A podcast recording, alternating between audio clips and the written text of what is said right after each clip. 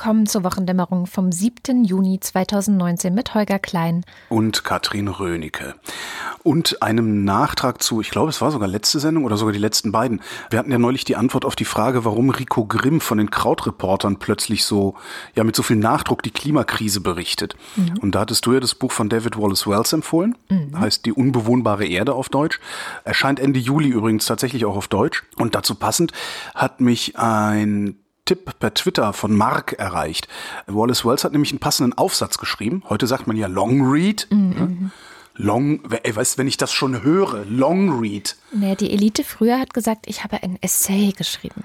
Ich, ich glaube, Essay nicht nochmal, hat das nicht noch irgendwelche formalen Anforderungen? Nee, eigentlich nicht. Innerhalb der Uni schon. Aber jetzt, ja. wenn man jetzt ein Essay New Yorker oder so geschrieben hat, dann ist das anderes. Ja, das ist heute der Long Read, also ein Aufsatz. Genau hat einen Aufsatz geschrieben im Freitag. Der hat den etwas hirnlosen Titel Der Planet schlägt zurück.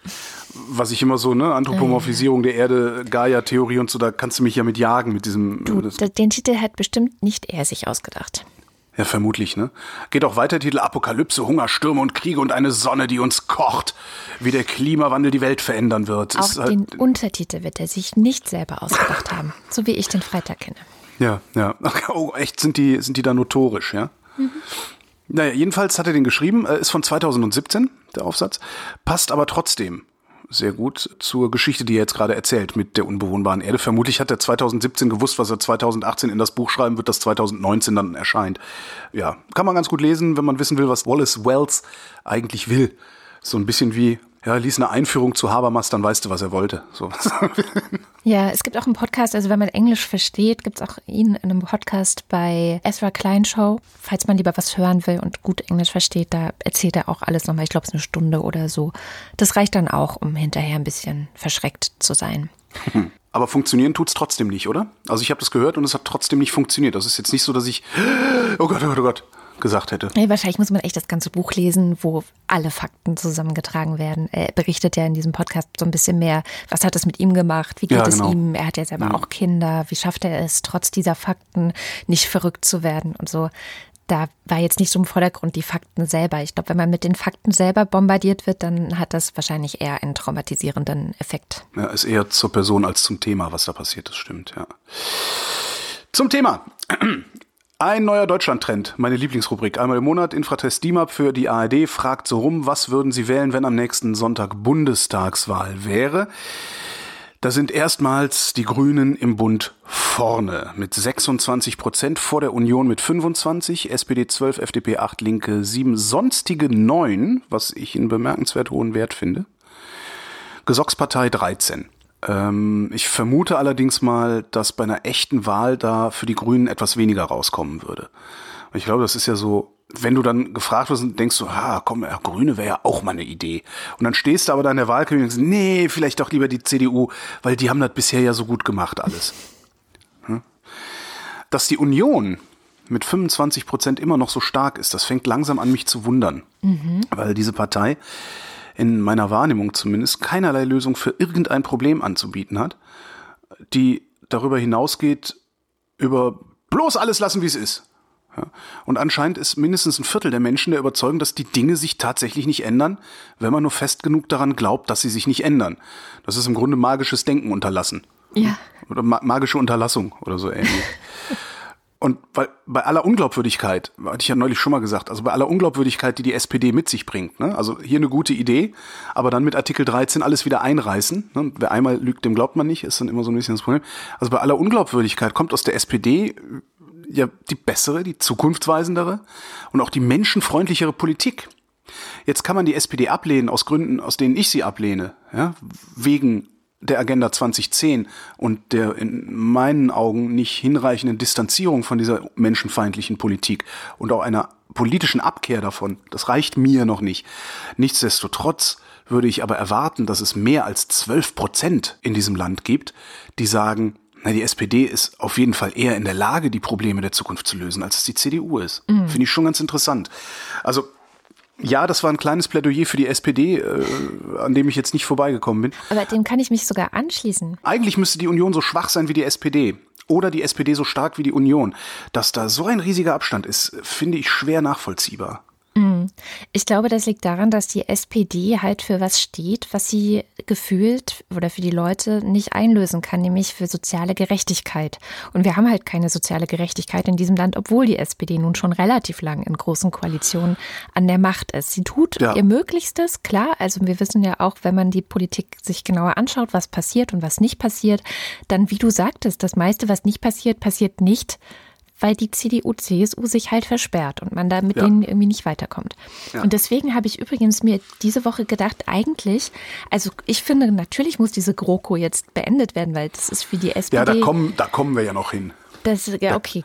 Natürlich hat die Union jetzt kein, wie soll man sagen, Fleisch vom Fleische. Doch, die AfD ist Fleisch vom Fleische der Union. Aber die sind halt so schmuddelig, mit denen will niemand, der halbwegs Geistes- und Herzensbildung hat, irgendwas zu tun haben. Das ist bei der SPD und den Grünen natürlich anders. Ne?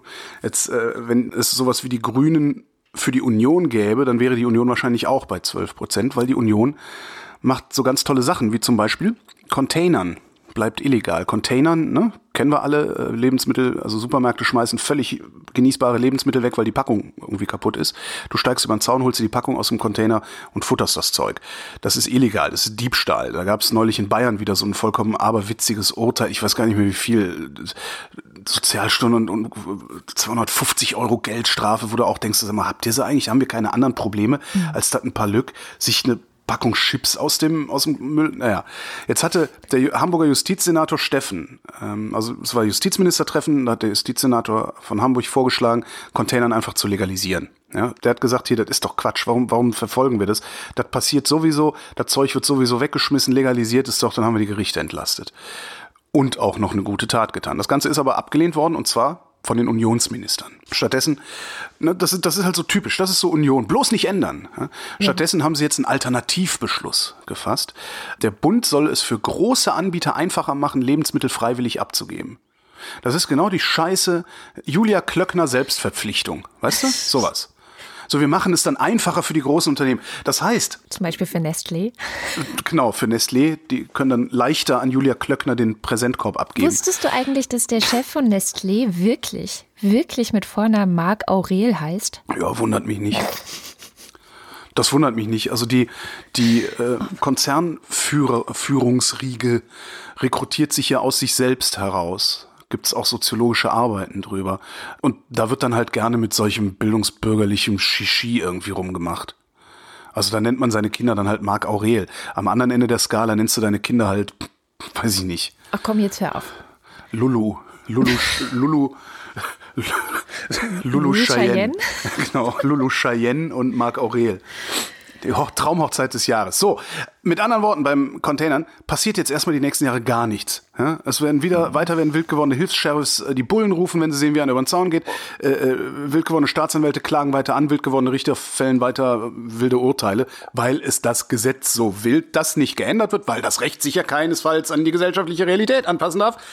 Außer wenn es gegen Ausländer geht dann darf das Recht das machen.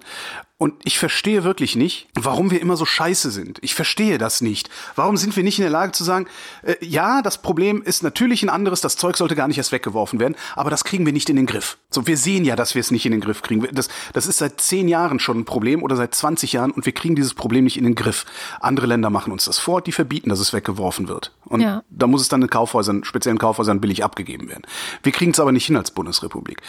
So, das heißt, es wird weggeworfen. Das ist die Realität. Und wenn man vielleicht jetzt tatsächlich zu der Überzeugung kommt, wir machen jetzt mal was Richtungsweisendes, wir gehen jetzt mal in die Zukunft, auch wenn wir die CDU sind, gehen wir mal in die Zukunft. Wir machen jetzt ein Gesetz, das das verbietet, aber da müssen ja mal wieder Interessenabwägungen und Präsentkörbe verteilt werden und so weiter. Genau. Solange wir dieses Gesetz ausarbeiten, legalisieren wir das Containern. Ja. Damit könnte man zum Beispiel auch ein bisschen Druck auf sich selbst ausüben. Ja, ja aber das, also, aber. Stattdessen bleibt alles beim Alten. Union. Das ist so. Außerdem habe ich sowieso den Verdacht, so langsam, dass Konservative alle Menschen hassen, die sie nicht persönlich kennen. Ja, das, ich meine, gut, das ist ein, ein, grundsätzliches Problem bei Menschen, dass du, oder dass sehr viele Leute, ich gestern wieder eine Diskussion gelesen, Menschen, die nur Empathie mit anderen Kulturen entwickeln können, wenn sie dahin fliegen.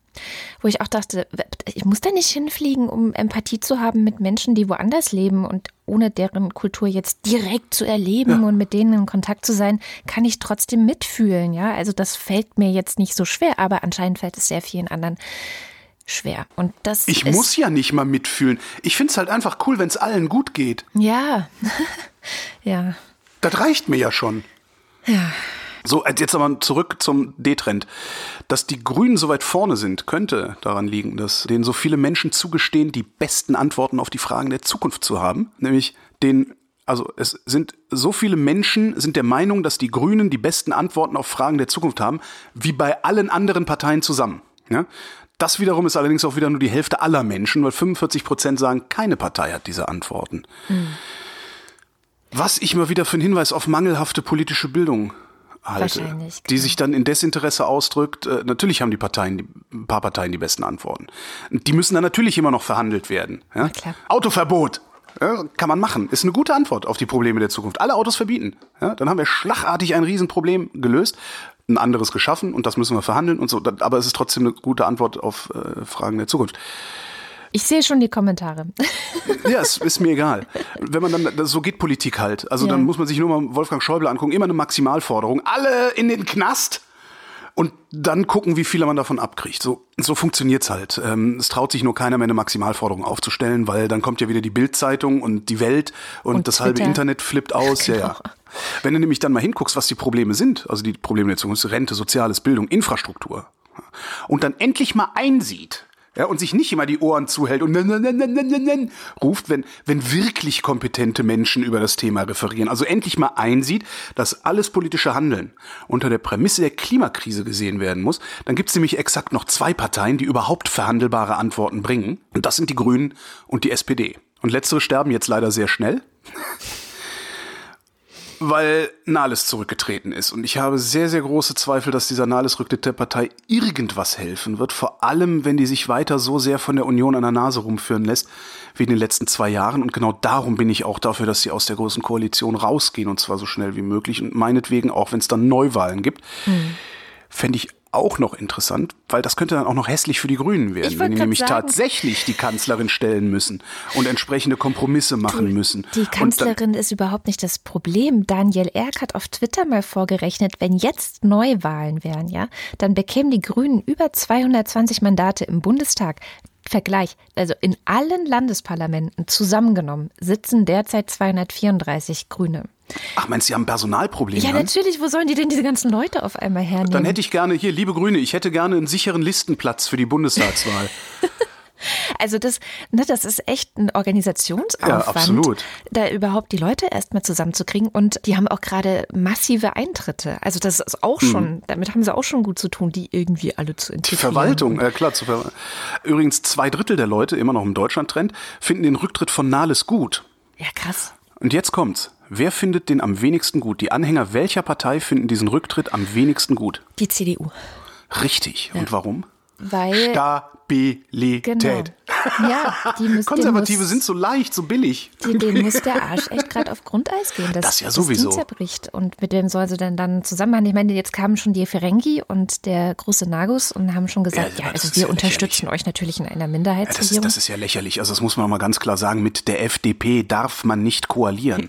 die schaden ausschließlich. Diese Partei ist schädlich für die Gesellschaft. Wenn ich richtig rechnen kann, reicht es halt auch einfach nicht. Das, also ja. haben die in Mathe nicht aufgepasst? Komisch eigentlich, ne? Obwohl auch bestimmt eine, es eine Erwerbsregel gibt, die äh, vorschreibt, dass man rechnen können muss, weil sonst der Profit ausbleibt. Sie verrenke Erwerbsregel 783. Wer nicht rechnen kann, dem steht auch kein Profit zu. Ja, nein, ich finde auch, also die Nahles, ehrlich gesagt, ist es mir egal. So, ich würde jetzt zu diesen Leuten hören. Ich, ich finde es nicht schlimm, dass sie weg ist. Ich finde es nicht schlimm, hätte es nicht schlimm gefunden, wenn sie weitergemacht hätte, weil tatsächlich glaube ich, ist das Personalproblem das geringste Problem der SPD. So. Das Problem der SPD ist, dass sie eine soziale Partei werden muss, um wieder Leute zu binden. Und da die größte Chance und das Kaderwunschdenken, das jetzt kommt, wäre, die SPD arbeitet auf, was sie in der ersten rot-grünen Regierung oder was in der zweiten, Hartz IV wurde in der zweiten beschlossen, ne? genau, was sie damals verkackt haben, warum äh, Oskar Lafontaine meinte, er müsste austreten und eine eigene Splitterpartei gründen, nämlich das, was Ach, heute als Linkspartei ja. bekannt ist. Hatte ich ja völlig vergessen, die, die querelen noch, ja. Ja, also ich meine, die haben damals ja, ja. tatsächlich den Flügel, der, der für soziale Gerechtigkeit stand, vertrieben. Und ja, und jetzt haben sie solche Freaks wie Johannes Kahrs da stehen und äh, der ist auffällig, ja. Und dieser, dieser Flügelkampf, den die hatten, den hat damals hat zwar diese, ich nenne sie jetzt mal die Realos der SPD, also mhm. die neoliberalen Realos der SPD haben das zwar gewonnen, aber genau das schadet der SPD heute. Und genau da müssten sie eigentlich eine Aufarbeitung machen und sagen, okay, Johannes Kahrs, ja. wir müssen zurück zu dem, was wir eigentlich mal vertreten haben. Und da kommt nämlich genau die Linkspartei, finde ich, ins Spiel. Der geht es nämlich gerade auch total scheiße. Mhm. Also die haben keine super Umfragewerte oder so. Und die sind innerlich auch komplett zerstritten. Du hast so kluge Leute wie Katja Kipping, ähm, wie heißt der andere. Typ, genau. Also du hast echt viele kluge Leute, die was im Kopf haben und die auch was reißen könnten. Nur dummer Weise hast du auch sehr viele Betonköpfe, die nationalistisch denken, die mhm. antisemitisch sind. Also so richtig ekelhafte Typen. Und eigentlich müsste man die Leute da rausnehmen. Ich weiß nicht, wie man es genau als Konstrukt macht. Und die guten Leute der Linkspartei und die Erneuerung der SPD zusammendenken und dann ergibt es wieder eine soziale Partei. So. Du meinst ähm, eine, eine Wiedervereinigung, eine, eine Parteivereinigung sozusagen oder eine Koalition? Ich weiß nicht das, das, naja, eine, Koalition reicht dafür, glaube ich nicht. Also ich glaube, dass dann hast du wieder die ganzen Idioten der Linkspartei, die du bedienen musst mhm. und auch wieder die Neoliberalen, die in der SPD noch übrig geblieben sind, die auch nicht von heute bis morgen denken können. Ich, das ist aber, also ich finde das ja nicht problematisch. Also ich finde es äh, grundsätzlich nicht problematisch, dass es solche Typen wie den Kars gibt in der Partei. Das Problem ist, dass solche Typen wie der Kars viel zu mächtig sind in der Eben. Partei. Ja, ja, so. ich glaube, solange die da sind, passiert da halt wenig. Naja, die andere Seite muss, muss halt gestärkt werden. Das stimmt. Das heißt, die Linken müssten eigentlich, also die, die Freaks von der anderen Seite müssten eigentlich in die Partei zurück eintreten oder überhaupt in die Partei eintreten, damit der Kars nicht mehr so viel Gewicht hat auf seinem Ende der Schaukel. Ja. Man könnte auch sagen, weißt du, unsere SPD ist im Arsch, unsere Linkspartei ist im Arsch, wir machen jetzt eine neue Pizza-Connection oder was weiß ich und treffen ja. uns und, und gründen nochmal eine neue Partei. Ist eh gerade eine gute Zeit, neue Parteien zu gründen, glaube ich. Und wenn man dann wirklich dafür steht, dass man eine soziale Gerechtigkeit in einer Welt, die den Klimawandel angehen muss, gestaltet und in einer offenen Welt und so weiter, ne? Also mhm. das dann glaube ich, hat diese Partei wirklich gute Chancen, weil ich sehe ein Vakuum an der Stelle. Ich sehe wirklich ein Vakuum an dieser Stelle, ein parteipolitisches Vakuum, das weder die SPD noch die Linkspartei schafft zu füllen, weil man sie beide einfach auch nicht mehr richtig ernst nimmt. Die SPGT. Sozial, Sozialdemokratische Partei Gesamtdeutschlands. SPGD. So. Ja, schöne, schöne Idee, wird sich aber niemand, also äh, die Linkspartei, die halte ich für, für schlau genug, dass sie sagen, das ist eine geile Idee. Und dann stell dir mal machen. vor. Und dann, dann macht das mal mit der SPD. Die große alte SPD, 150 Jahre Parteigeschichte. Hm, der Tank, weißt du, so dieser ganze Mythos, mit dem die sich umgeben und, und das teilweise ja auch gar nicht anders können bei der Größe und dem, dem Alter, die werden einen Teufel tun, diese Marke irgendwie zu sprengen. Und, ja, dann nee, muss es vielleicht echt eine neue Partei sein und dann eine Doppelspitze Kipping Kühnert. Das wäre doch total geil. Oder ich meine, das würden die jungen Leute ja, doch wählen. Geil. Ja, klar. Ja. Die Kids würden das wählen. Ja. Die jungen Leute. Ne? Wir sind alt, wir reden über junge Leute. Ja, dann haben sie beim Deutschlandtrend, hänge ich immer noch, da haben sie mal wieder so Sachen zu CDU und SPD abgefragt, Führungspersonal und so. Da fand ich zwei Sachen ganz interessant. Also, Frage, bei dieser Partei weiß man nicht, wofür sie eigentlich steht. Sagen bei der SPD 72 Prozent der Menschen. Sag ich ja. ja. Immerhin noch die Hälfte der Anhänger, 55 Prozent. Bei der CDU sagen 43 Prozent der Menschen, bei der Partei weiß man nicht, wofür sie eigentlich steht. Und 21 Prozent der Anhänger. Was wieder ganz lustig ist, weil eigentlich ist ja die, die CDU Anhänger. die Partei, die, nee, die CDU ist die Partei, die für nix steht. Mhm. Das ist doch der Witz. Wofür stehen die denn? Ja, immer weiter so.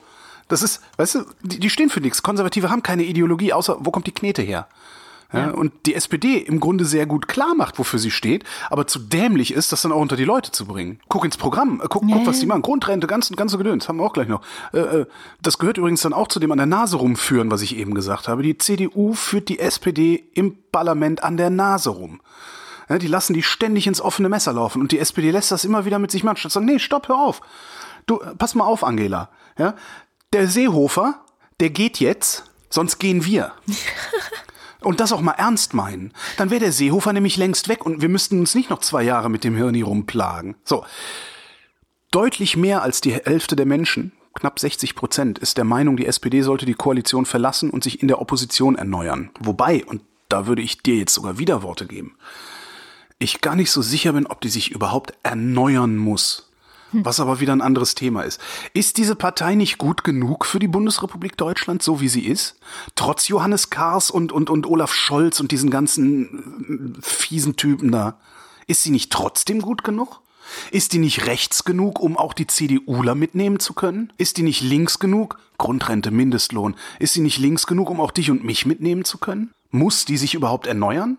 Oder muss sie vielleicht noch was anderes machen, was wir alle noch gar nicht gesehen haben? Ich weiß es nicht.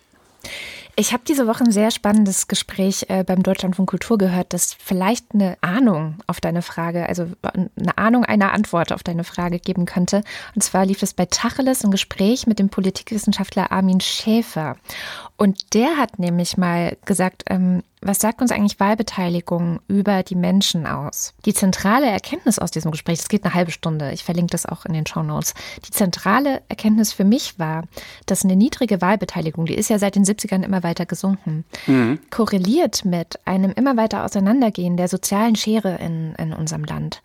Die Leute, die nicht wählen gehen, fühlen sich nicht vertreten. Also die, die haben auch das Gefühl, dass es, sie sowieso nichts verändern können. Ja, also Klar. sie, das ist so ein bisschen paradox, weil sie glauben nicht daran, etwas verändern zu können und gehen nicht wählen, was ja eigentlich die einzige Möglichkeit ist, was zu verändern, rein theoretisch. Hm. Und gleichzeitig haben wir aber im Bundestag immer mehr so eine Elite. Also in manchen Parteien ist der Akademiker, ist die Akademikerquote fast 100 Prozent. Ja. Ähm, du hast eigentlich keine Politiker, die sich und das merkt man, finde ich, wenn die sich äußern über soziale Themen.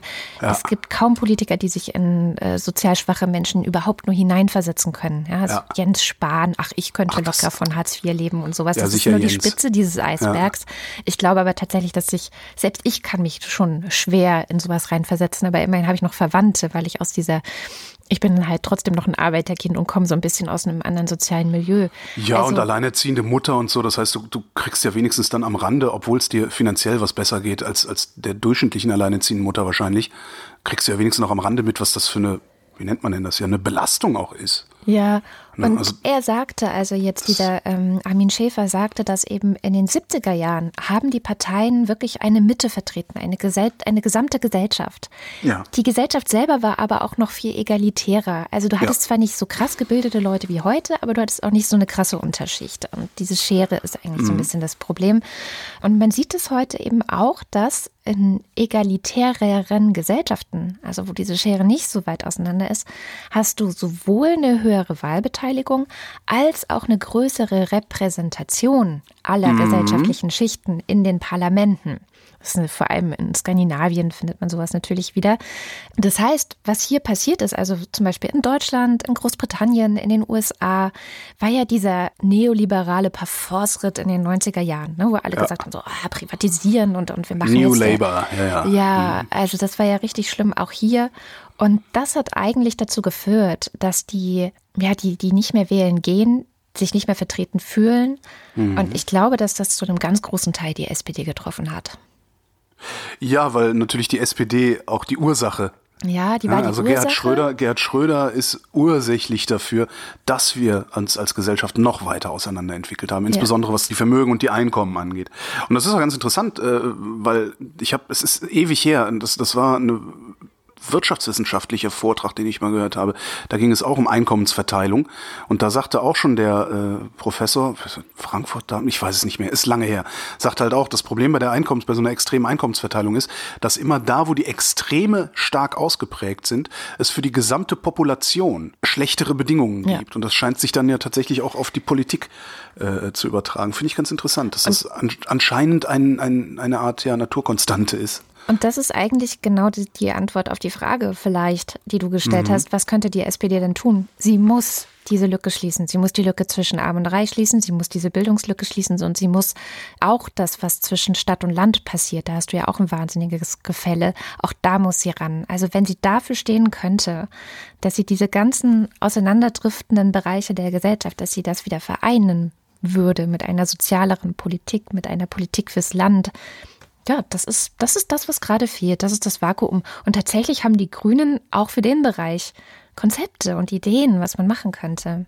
Ja. Und es wäre, natürlich ist das auch sehr vulgär, das sozusagen, aber es wäre nach meinem Dafürhalten gar nicht so schwer, das zu tun. Es wäre gar nicht so schwierig. Es ist gar nicht so schwierig, Brandenburg äh, ja zurückzuholen in die Gesellschaft, sagen wir mal.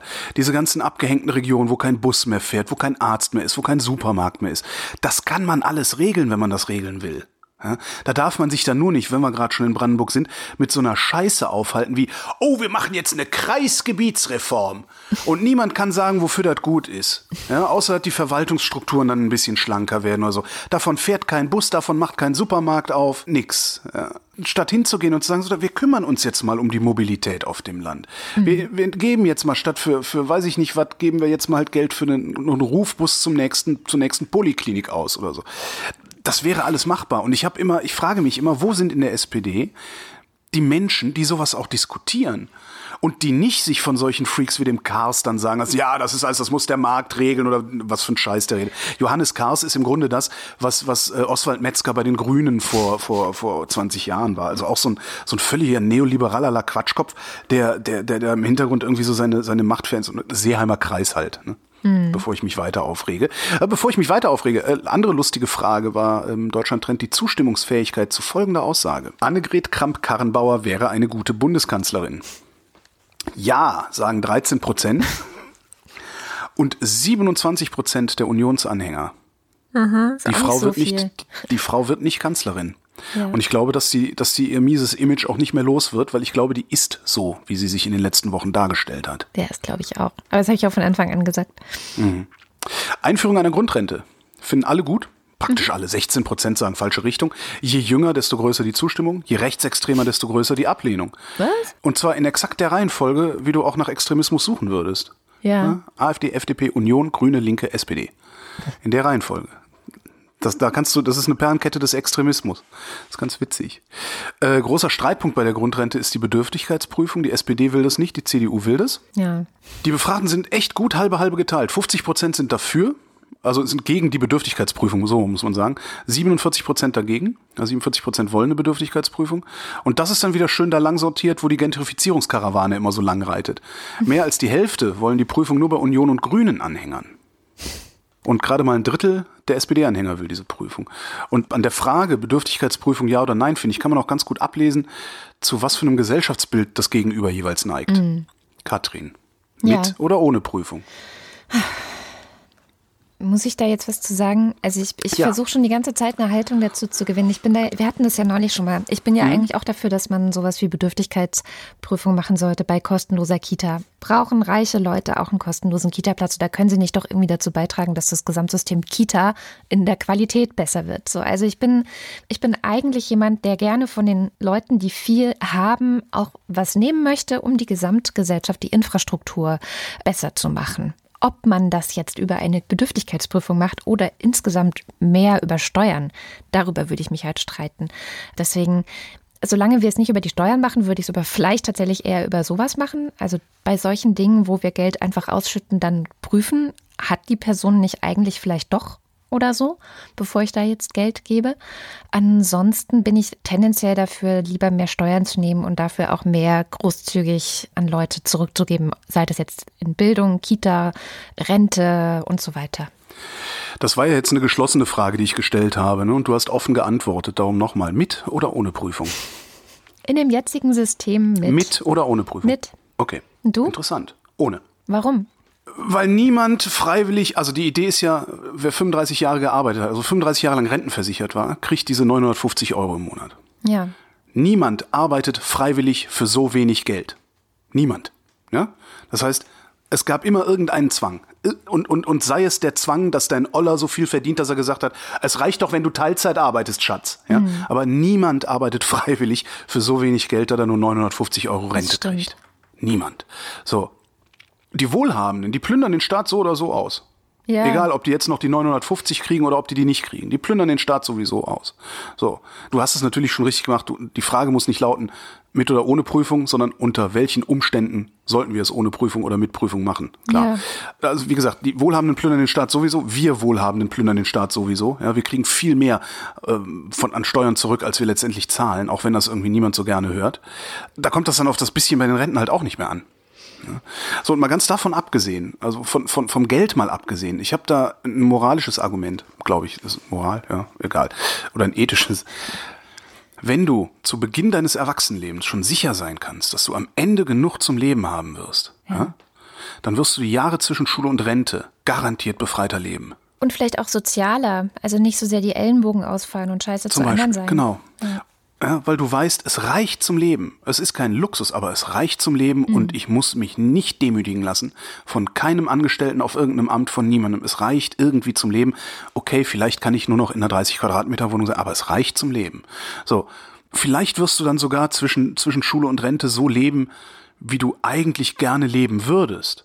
Und nicht so, dass du am Ende genug Kohle hast. Ja, und vielleicht hätten wir dann ein paar mehr Künstler, ein paar mehr Philosophen und Handwerker und ein paar weniger BWLer. Also vielleicht hätten wir dann eine bessere Welt. Das ist mein Argument. Darum möchte ich keine Bedürftigkeitsprüfung. Ja, das ist ein gutes Argument. Ja, und wenn sich hinterher herausstellt, die Reichen plündern da, ne, also wir plündern noch mehr, ja, dann zieh halt die Steuern an. Dann sagst du halt, ja klar, genau. die, äh, der Grundfreibetrag bei äh, Rentenversteuerung ist exakt die Grundrente. Alles darüber wird versteuert und zwar 30 Prozent direkt oder so. Kann sich ja dann immer noch jeder überlegen. Ist, okay, ich würde da noch mal differenzieren, aber das geht dann jetzt vielleicht auch zu sehr ins Detail. Ja klar, das, das, das macht man, aber dazu ist Steuerrecht ja da, dass man sich da so hin und her differenziert. Ne? Gab noch ein paar mehr Fragen im Deutschland-Trend, aber jetzt äh, ist auch jetzt mal gut hier. Ja, kommen wir nochmal zum Thema Klimapolitik, weil da ja ganz viel mhm. auch immer darüber diskutiert wird. Was geht denn eigentlich jetzt wirklich und was geht eigentlich nicht? Ähm, die Fridays for Future fordern ja ziemlich viel, zum Beispiel, dass bis 2035 alles an Energie in Deutschland auf Erneuerbare umgestellt werden soll. Mhm. Wo wieder viele fragen, wir hatten es letzte Woche auch schon, ist das überhaupt möglich mit diesen ganzen Speichersystemen? Muss da nicht noch, also sind die überhaupt verfügbar schon? Frau Kempfert hatte ja gesagt, klar, das geht, das schaffen wir in 20 Jahren. Die Technik ist da, hat sie gesagt, die Rahmenbedingungen nicht, weil die Politik schläft, ja. Jetzt äh, gibt es immer wieder Leute, wir hatten auch jemanden auf Twitter, die hat gesagt, ihr reicht es nicht, sie will genau wissen, welche Technik und welche Chancen und welche Grenzen hat diese Technik und was ist da genau möglich.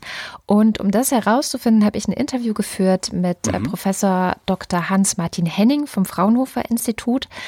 Der hat nämlich 2015 schon eine Studie rausgegeben, die untersucht hat, was erstens, was kostet die Energiewende äh, und kann die Transformation bis 2050, also die haben untersucht, Transformation 80 bis vielleicht sogar 100 Prozent zu erneuerbaren Energien. Kann das überhaupt funktionieren und haben das auch einmal so hochskaliert und durchgerechnet. Ähm, die wichtigsten Erkenntnisse aus diesem Interview sind, dass er sagt, naja, es sind schon, also mehrere Billionen Euro, die man da ausgeben muss. Aber wenn man es, also über die gesamte Zeit von jetzt bis 2050, wenn man das pro Jahr rechnet, werden das ein bis zwei Prozent des Bruttoinlandsprodukte pro Jahr, das ist, was wir investieren müssten. Nicht mal zehn Prozent dessen, was wir für die Bundeswehr ausgeben, oder? Das habe ich jetzt nicht nachgeguckt, ehrlich gesagt. Und er hat auch gesagt, er weiß gar nicht, wie viel der Klimawandel uns letztendlich kosten würde. Man kann aber davon ausgehen, dass es sicherlich mehr als ein bis zwei Prozent des Bruttoinlandsprodukts mhm. wird. Also natürlich steigen diese Kosten jetzt auch Jahr für Jahr. Dann habe ich ihn auch gefragt, wie ist es denn mit diesen Speichertechnologien? Und also im Grunde, was Claudia Kempfert auch gesagt hat, die Technologien sind grundsätzlich da. Was aber mhm. fehlt, ist, dass die industrialisiert werden. Ne? Also man sieht es gerade bei ja, den Autobatterien. Genau. Da purzeln gerade die Preise, weil sie industrialisiert worden sind. Also du hast einfach große ja. Mengen, die du herstellen kannst. Und das Und fehlt bei uns eben. fehlen die politischen Rahmenbedingungen, um eine entsprechende Fabrik zu bauen. Ja. Genau. Also mhm. das müsste man eben schaffen, da müsste man investieren, dass da eine industrialisierte Herstellung von den verschiedensten, und da gibt es ganz viele verschiedene Speichermöglichkeiten, überhaupt geschehen kann. Ob das jetzt Wärmespeicherung ist, ob das Wasserstoff ist oder ähm, neue Trassen zu bauen von Süd nach Nord oder sowas. Also mhm. da gibt es ja verschiedene Szenarien. Mhm. Und dann habe ich ihn noch gefragt, wie ist es denn jetzt Butter bei die Fische mit dieser Forderung von Fridays for Future? Also CO2-neutral bis 2035. Und er hat gesagt, das kann er sich nicht vorstellen, dass das funktioniert. Also man könnte das machen, aber er spricht dann, dann ist es kein Strukturwandel mehr, sondern dann ist es ein Strukturbruch. Bruch. Ja? Ah ja, okay. Also dass dann einfach so viele Industrien, die wir jetzt haben, vielleicht komplett zusammenbrechen oder so wahnsinnig eingeschränkt werden, dass es große Auswirkungen auf die Gesellschaft hat, auf die soziale äh, Lage in der Gesellschaft, auf die wirtschaftliche Lage im internationalen Vergleich und so, dass das also er kann sich nicht vorstellen, dass das ohne sehr große Schmerzen vonstatten geht, aber er sagt eben auch, er ist dankbar für die Forderung und für die Fridays for Future, mhm. dass sie jetzt einfach so einen Druck machen, damit überhaupt was passiert und vielleicht dieses Ziel 20, 50, 100 Prozent, dass man das vielleicht noch erreichen könnte. Jetzt wäre noch interessant, ob er die Rico Grimm, den, also die, die Weltsicht von Rico Grimm hat oder ob er die Weltsicht von, weiß ich nicht, Peter Altmaier hat. Weder also, noch. Weder noch, meinst du? Nee, ich glaube, der hat die Weltsicht von einem typischen Wissenschaftler, der halt auf sein Gebiet guckt. Ja. ja ich was ich meine ist, also anders formuliert halt, äh, wenn er sagt, naja, das wäre ein Kulturbruch. Die Frage ist halt, ist es nicht vielleicht trotzdem ein Kulturbruch, weil wenn Wallace Wells recht hat, dann bleiben uns hier noch fünf, sechs Jahre und dann macht's Kapang und alles, alle Ernte ist verdorrt oder irgendwie sowas. Weißt, es, keine Ahnung, was dann passiert. Aber es könnte ja sein, dass der Kulturbruch sowieso zwangsweise kommt. Bei Desaster und nicht bei Design. Klar, nee, das beobachten die tatsächlich. Hat er auch gesagt, er beschäftigt sich nicht weiter damit, was der Klimawandel kosten wird. Das hat er sich mhm. jetzt nicht ausgerechnet oder so, mhm. sondern er beschäftigt sich damit, wie es gelingen kann, eine Transformation hinzukriegen und was dafür gebraucht wird und mhm. welche Technologien dafür zur Verfügung stehen, wie man die unterstützen müsste, sowas. Also der entwirft eigentlich positive Zukunftsszenarien. Das ist sein Job.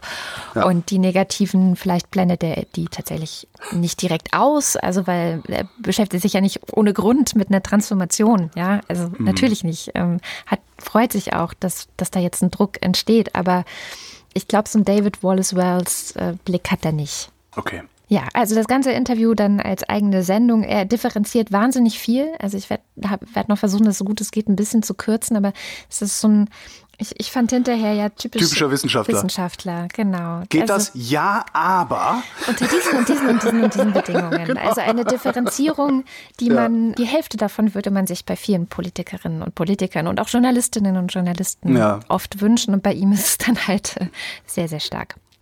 Dann komme ich jetzt mal undifferenziert. Du sagtest eben, ja, Ausbau, äh, ne, Nord-Süd-Trasse, Strom und so. Die äh, Bund und die Länder, also äh, Länder Bayern, Hessen, Thüringen, haben sich auf einen, Achtung, Kompromiss zum Ausbau der Stromtrasse Südostlink geeinigt. Das ist ne, diese immer wieder behauptete Notwendigkeit einer fetten Stromtrasse, die sauberen Strom aus Norddeutschland nach Süden transportieren soll, weil sonst wird das mit der Energiewende alles nicht klappen. Das Ding ist in Teilen ein Mythos und dieser Mythos kommt im Wesentlichen daher, dass Bayern sich weigert, sauberen Strom im Land herzustellen. Bayern weigert sich, verweigert sich der ne? Energiewende. Genau. Ja.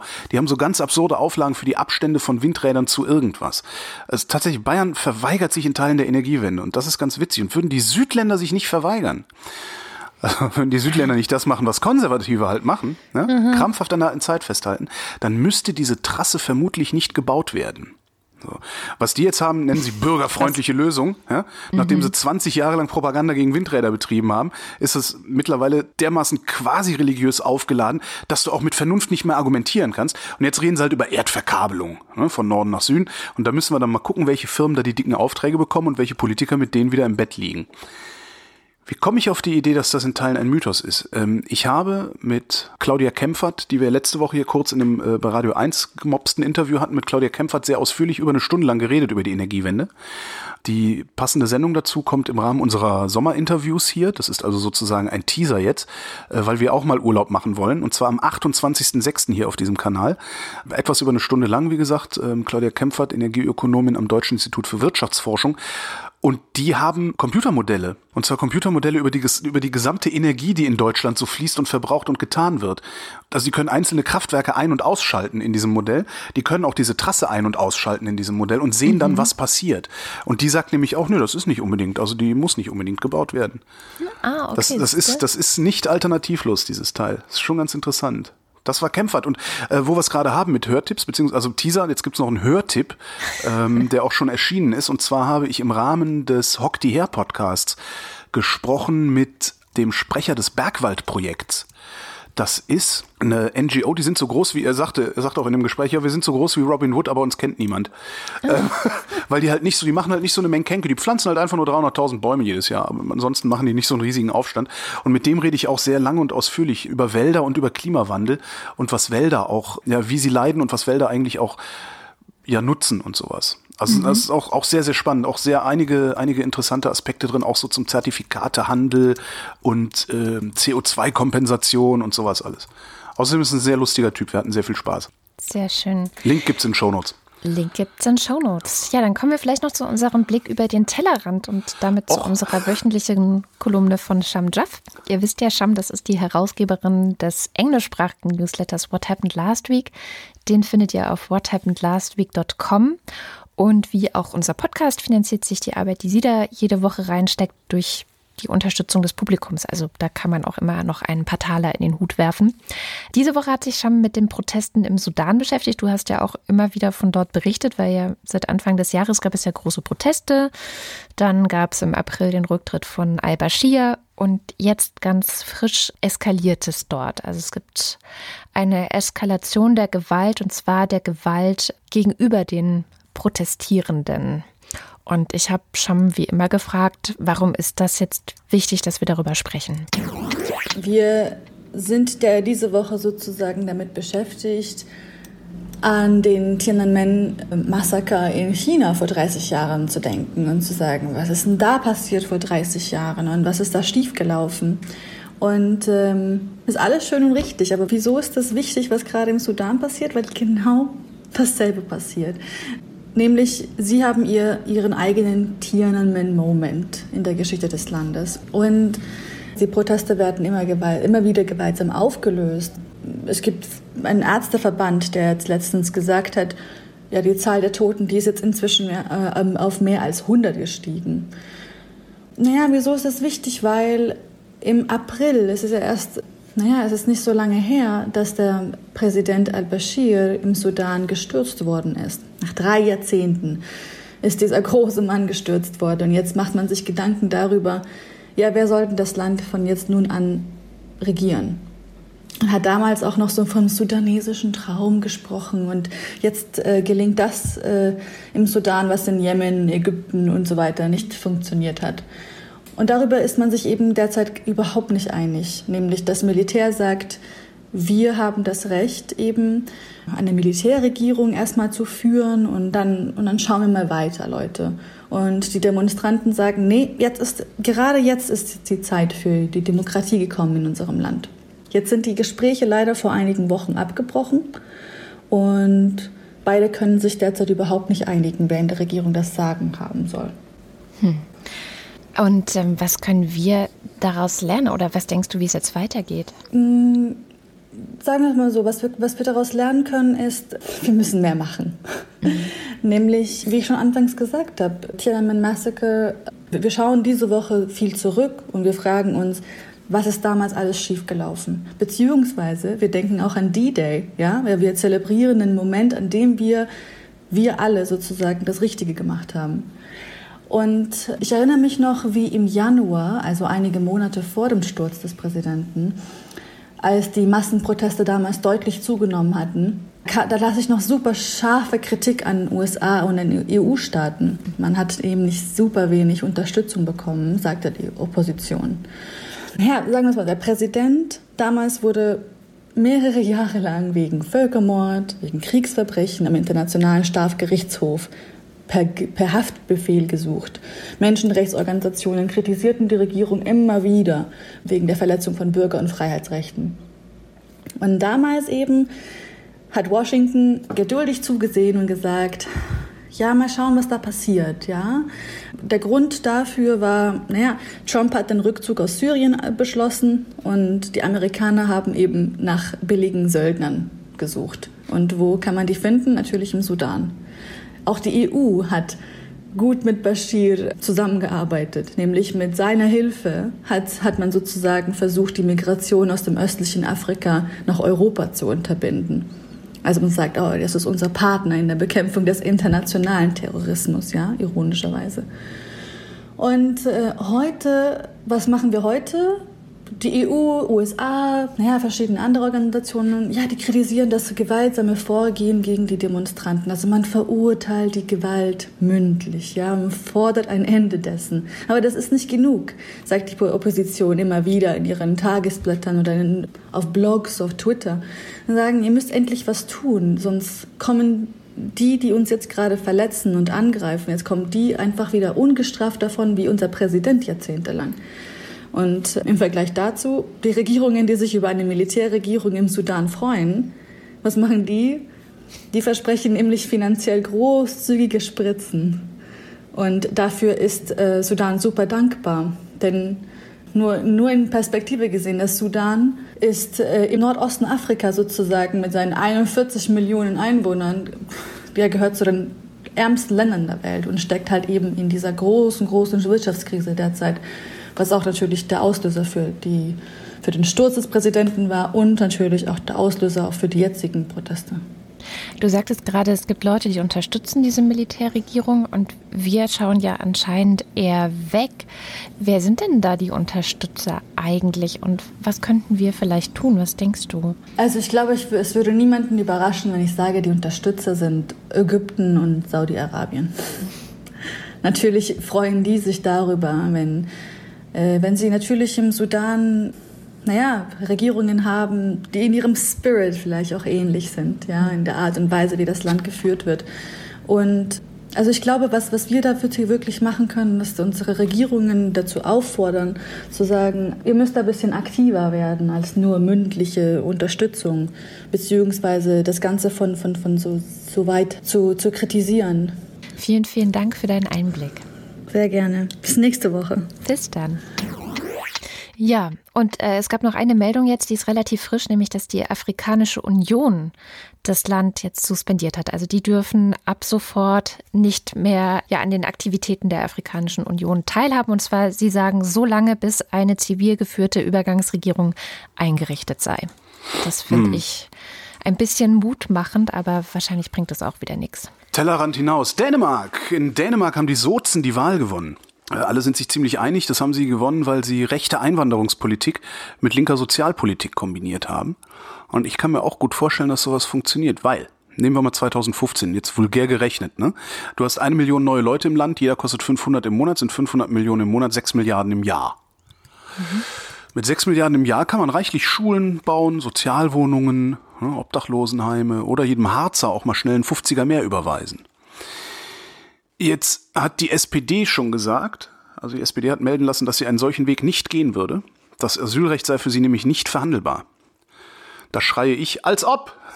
Asylkompromiss 1993. Das war das Geschenk der großen Koalition damals an die Assos, die in Lichtenhagen und Mölln und so rechten Terror verbreitet hatten. Da war das Asylrecht durchaus antastbar für die SPD.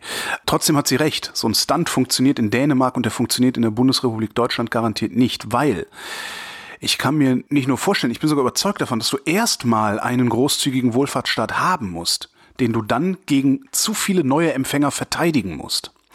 So einen Staat haben wir hier aber nicht, weil den haben SPD und CDU in den vergangenen 25 Jahren so richtig schön runtergeschleift. Und darum würden die 6 Milliarden, die ich da eben ausgerechnet habe, eben auch nicht an die Wohlfahrt gehen, sondern vermutlich irgendwo versickern. Bundeswehr wahrscheinlich oder so, wo halt so Geld versickert hier bei uns im Land. So, das fand ich nur mal ganz interessant, dass das in solchen Wohlfahrtsstaaten funktionieren kann oder zu funktionieren scheint. Dass du sagst, nee, wir können den Wohlfahrtsstaat, was ja auch äh, Wagenknecht immer gesagt hat, ein Sozialstaat ist mit offenen Grenzen unmöglich. Und die Dänen scheinen das da gerade zu beweisen. Das fand ich ganz interessant mal. Hm. Ich finde es ja ein bisschen deprimierend, aber gut. Ja, die Realität ist deprimierend. Eine Meldung, die ich diese Woche nicht unter den Tisch fallen lassen möchte. Ähm, Walter Lübcke ist gestorben. Am 2. Juni 2019 wurde er tot aufgefunden. Und zwar, ach, Kopfschusspolitiker in, in, ach ja, ja, ja, ja, krass. Genau, der war der Regierungs-, also CDU-Politiker, der war Regierungspräsident in Kassel und aber auch Abgeordneter des Hessischen Landtags. Und hey. dem wurde in den Kopf geschossen. Auf seiner Terrasse aus nächster Nähe. Ja, genau. Es ist total krass. Und äh, Patrick Gensing, der so ein bisschen beobachtet, was die rechten Seiten im Internet machen, sowas wie PI News oder so, hat darauf hingewiesen, dass dieser Walter Lübcke schon länger im Visier von so rechten Leuten stand. Ja, also dass man sowohl bei PI News als auch bei Twitter Kommentare gefunden hat, na, den müsste man mal, da müsste man mal vorbeischauen oder ja. ähm, irgendeiner hat geschrieben, der Kasper aus Kassel macht es nicht mehr lange. Ähm, es wurde auch so seine Adresse veröffentlicht dort. Sowas schreiben diese Arschgeigen ja sehr gerne. Das schreiben die sehr gerne, man nimmt es meistens nicht ernst. Ja. Ne? Also ich nehme es zum Beispiel auch meistens nicht ernst, weil ja, gedroht ist schnell und das, ja. der Sinn und Zweck davon ist, einfach die Leute zu einzuschüchtern und ich lasse mich halt ungern einschüchtern. Aber ich muss sagen, also nachdem das jetzt passiert ist und dann auch, was ich noch viel krasser fand, die Hetzkampagne, die dann mancherorts im Internet losgegangen ist, also wirklich mit sehr, sehr hämischen Kommentaren über diesen Tod. Endlich hat er gekriegt, was er verdient hat und sowas, ne? Also diese, diese Häme, die da gegossen wurde. Ja, ja genau. Also da ermittelt jetzt sogar schon die Staatsanwaltschaft. Also ich finde das irgendwie sehr erschütternd, so muss ich sagen persönlich. Wobei, wobei man immer noch sagen muss, es ist alles andere als belegt, dass das äh, Rechte waren, die den erschossen haben. Genau, ja. aber das Ding ist, es gibt keine Tatwaffe. Ja. Wenn es jetzt ein Suizid gewesen wäre, dann hätte man ja wahrscheinlich irgendwo auch eine Tatwaffe gefunden in der Nähe. Naja, es könnte halt auch genauso gut sein, dass er sich mit der falschen Oligarchennichte eingelassen hat. Und wir wissen davon noch nichts. Ja. Das ist ja immer die Frage. Also Klar man muss mal sehen. Also man, man, muss mal sehen, was noch so ein Motiv sein könnte. Ähm, klar, es ist äh, naheliegend, dass die Rechten das waren, weil unter denen finden sich halt auch genug Wahnsinnige, die äh, bereit wären, sowas zu machen. NSU haben wir ja gesehen und nicht nur das. Ja. Aber ob sie es waren, weiß ich nicht. Das, genau, ich das fand ich auch ein starkes Ding. Noch, ja. Was ich interessant fand, war, ich glaube, dass, ich weiß gar nicht, wer das berichtet hat, irgendwer hat auch einen Kommentar geschrieben, den ich irgendwo gelesen habe, dass der Umgang der Medien mit diesem Mord, oder vermeintlichen Mord, sehr vorbildlich ist. Die halten sich nämlich zurück, solange es nichts zu berichten gibt. Mhm. Ähm, ganz anders als zum Beispiel bei diesem AfD-Arschloch, äh, dem sie irgendwie eins über die Mütze gehauen haben, der auf die Schnauze gefallen ist und hinterher behauptet hat, ihn hätten sie mit einem Kantholz verprügelt. Da sind die Medien ausgeflippt und haben berichtet ohne Ende, obwohl es eine Lüge war. Das ist eigentlich auch ganz interessant, diese beiden Fälle so zu vergleichen. Dann gibt es noch ein Forschungsprojekt, das referiere ich jetzt nicht komplett. Es gibt ein Forschungsprojekt und zwar darüber, wie die AfD Kriminalität darstellt. Mhm. Dazu haben sie 250 Pressemitteilungen der AfD ausgewertet aus dem Jahr 2018. Ähm, Universität Leipzig war dabei, der Faktenfinder von der, AfD, äh, von der ARD äh, war dabei. Und die haben halt geguckt, welche Kriminalitätsphänomene die Meldungen beschreiben, welche Täter- und Opferbilder skizziert werden und wie die Bedrohung insbesondere durch Zuwanderer dargestellt wird. Ist relativ umfangreich, ist öffentlich die Studie, den Link gibt's. Und ganz witzig ist, dass die Pressemeldungen der AfD dahin tendieren, was schreiben sie? Im Mittelpunkt stehen männliche und junge Zuwanderer, vor allem aus Syrien, Irak und Afghanistan. Der Witz ist, es wirkt dann nämlich so, als gäbe es da ein Problem, aber tatsächlich gibt's keins. Die sind nämlich unterproportional tatverdächtig. Echt? Was ganz witzig ist. Übrigens überproportional tatverdächtig junge Männer aus den Maghreb-Staaten. Mhm. Auch interessant. Gibt noch eine Langzeitanalyse. Ähm, da wird dann auch geguckt, wie die Medien thematisieren, ob der Straftäter ein Ausländer ist, was hier ja auch nur noch bloß Synonym für Moslem ist oder irgendwie sowas. Und dann schönes Zitat. Wenn von Lückenpresse die Rede ist, bleibt festzustellen, die größte Lücke liegt in der Wahrnehmung deutscher Tatverdächtiger. Ja. Das fand ich auch ganz schön. Sehr interessante Studie. Also es gibt einen, gibt einen langen Aufsatz, insbesondere zu diesem Maghreb-Ding, äh, dass die überproportional straffällig sind, hat die Tagesschau auch mal diverse Interpretationsansätze zusammengetragen. Kann man sich am Wochenende mal ganz gut durchlesen. Diese Berichterstattung übrigens, die die AfD da ja auch forciert und ähm, die du in recht, auf rechten Seiten im Internet immer wieder findest, also diese, dieser Hyperfokus auf was tun Zugewanderte hier für schlimme Taten, laufen mhm. mit Messern rum und was weiß ich was alles. Das hat bei mir dazu geführt, dass ich selber einen anderen Blick auf die Welt bekommen habe und zum Beispiel Ach. gestern getwittert habe. Es gab nämlich eine Meldung, Zehntausende Kinder wurden 2018 Opfer von Gewalt. Die genauen Zahlen sind irgendwie mehrere hundert Kinder, die getötet wurden. Und fast 15.000 Kinder in Deutschland sind im vergangenen Jahr sexuell missbraucht worden. Krass. Und wenn ich sowas lese, dann ja. denke ich mittlerweile, wie kann sich also ein Volk oder ein, ein Mensch, der deutsch ist und darauf besonders stolz ist, deutsch ja. zu sein, wie kann er sich angesichts solcher Meldungen ja. eigentlich irgendwie für ein moralisch überlegenes Volk halten? Ja, also wir töten und missbrauchen unsere Kinder und letzteres zu Zehntausenden. Und das ist Flippen Wahnsinn. aber aus, wenn ein Spack ein Messer zückt. Ja. ja.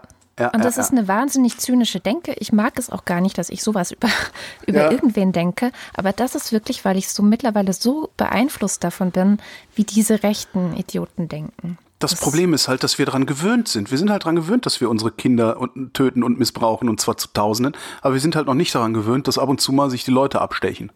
Ja. So einfach ist das. Und darum lässt sich darüber eine riesige Meldung machen, über die Messerstecherei und überhaupt keine Meldung mehr darüber, ja, über diese Missbrauchsdinger. Siehst du, guck doch, katholische Kirche, das beste Beispiel. Ja. Der, der, jeder, jeder normale Verein wäre längst verboten worden, aber da haben wir uns so dran gewöhnt, nö, das ist ja, der, der hat gesündigt, der muss dann so. Ja.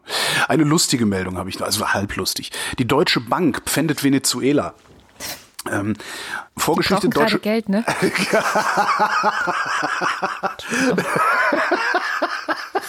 Deutsche Bank leiht Venezuela 750 Millionen Dollar. Venezuela legt, hinterlegt als Sicherheit 20 Tonnen Gold. Venezuela zahlt die Zinsen nicht. Deutsche Bank kündigt den Vertrag, schnappt sich das Gold, weil das liegt in der Bank of England.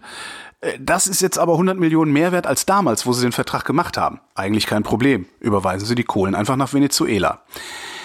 Eigentlich. Weil es gibt zwei Venezuelas. Einmal das von Quasi-Diktator Maduro mhm. und das vom Demokraten Guaido. Hm. Jetzt könnte es eigentlich ganz einfach sein, weil Guaido keine faktische Macht im Lande hat, weil Maduro sich das Militär und die Gerichte gekauft hat, also schickt sie die Kohlen lieber zu Maduro. Geht aber wahrscheinlich nicht, weil die USA sagen, nee, nee, nee, nee, nee, Maduro ist nicht Venezuela, Guaido ist Venezuela. Und wer mit Maduro Geschäfte macht, der kriegt eine Sanktionskolle auf die Mütze. Hm. Jetzt sitzt die Deutsche Bank da und denkt sich, fuck, was Mist. machen wir jetzt? Und es sieht auch immer noch nicht danach aus, als wird das Land mal zur Ruhe kommen. Mhm. Ähm, demokratische Opposition wird zunehmend drangsaliert, da fliehen Abgeordnete teilweise in ausländische Botschaften, damit sie halt nicht von den korrupten Richtern verknackt werden.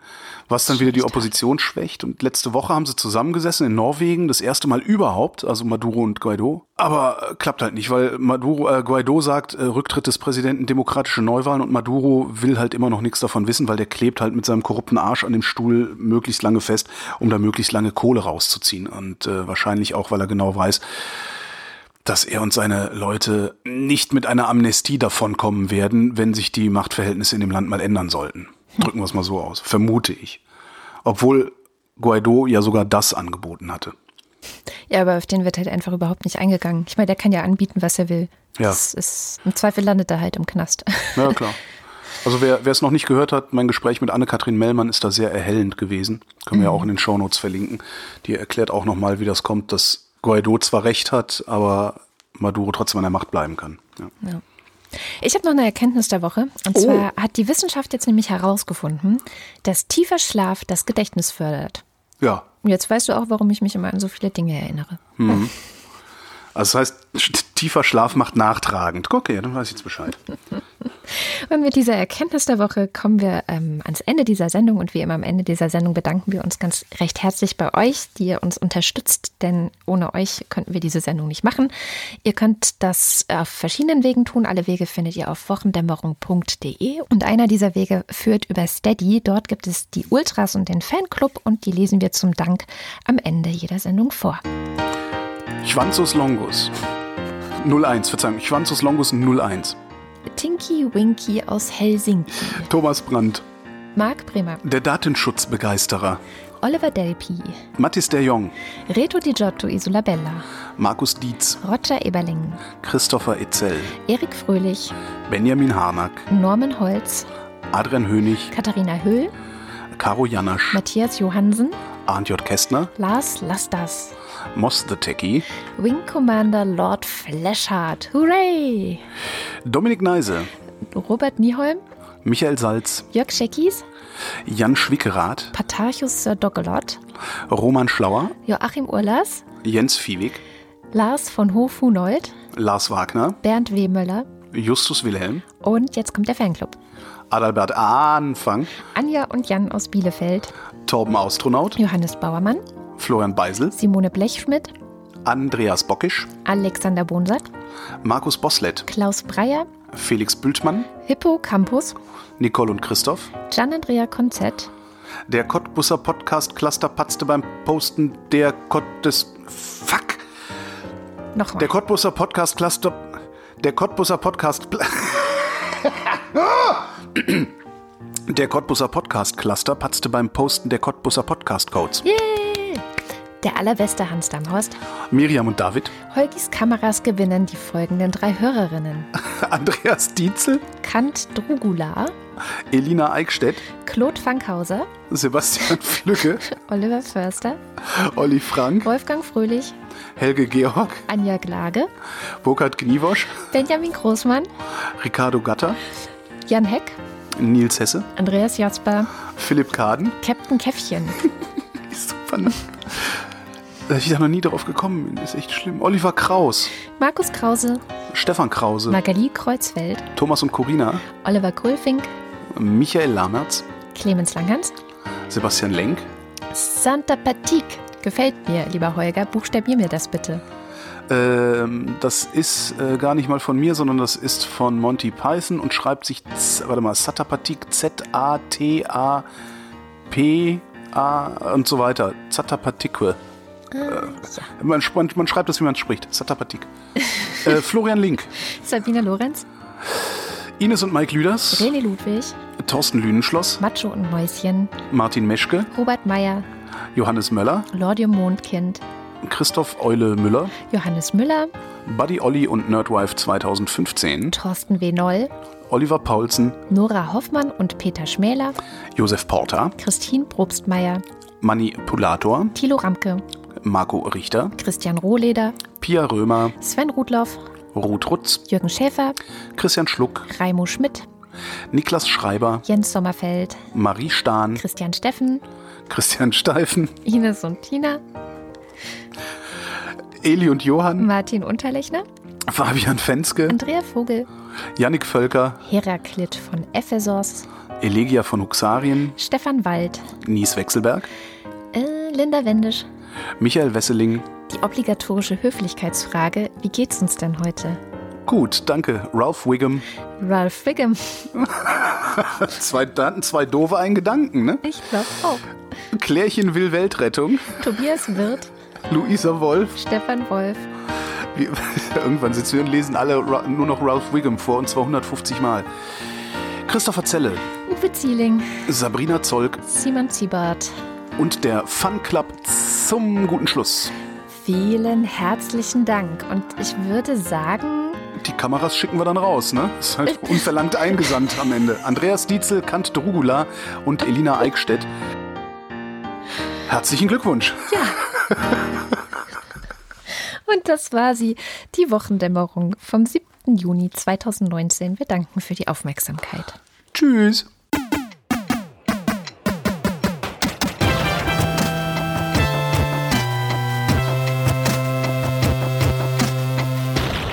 Die Wochendämmerung ist eine Produktion von Haus 1. Es sprachen Holger Klein, Katrin Rönicke und Sham Jaff. Schnitt und Musik Oliver Kraus. Haus 1. Wir machen Podcasts.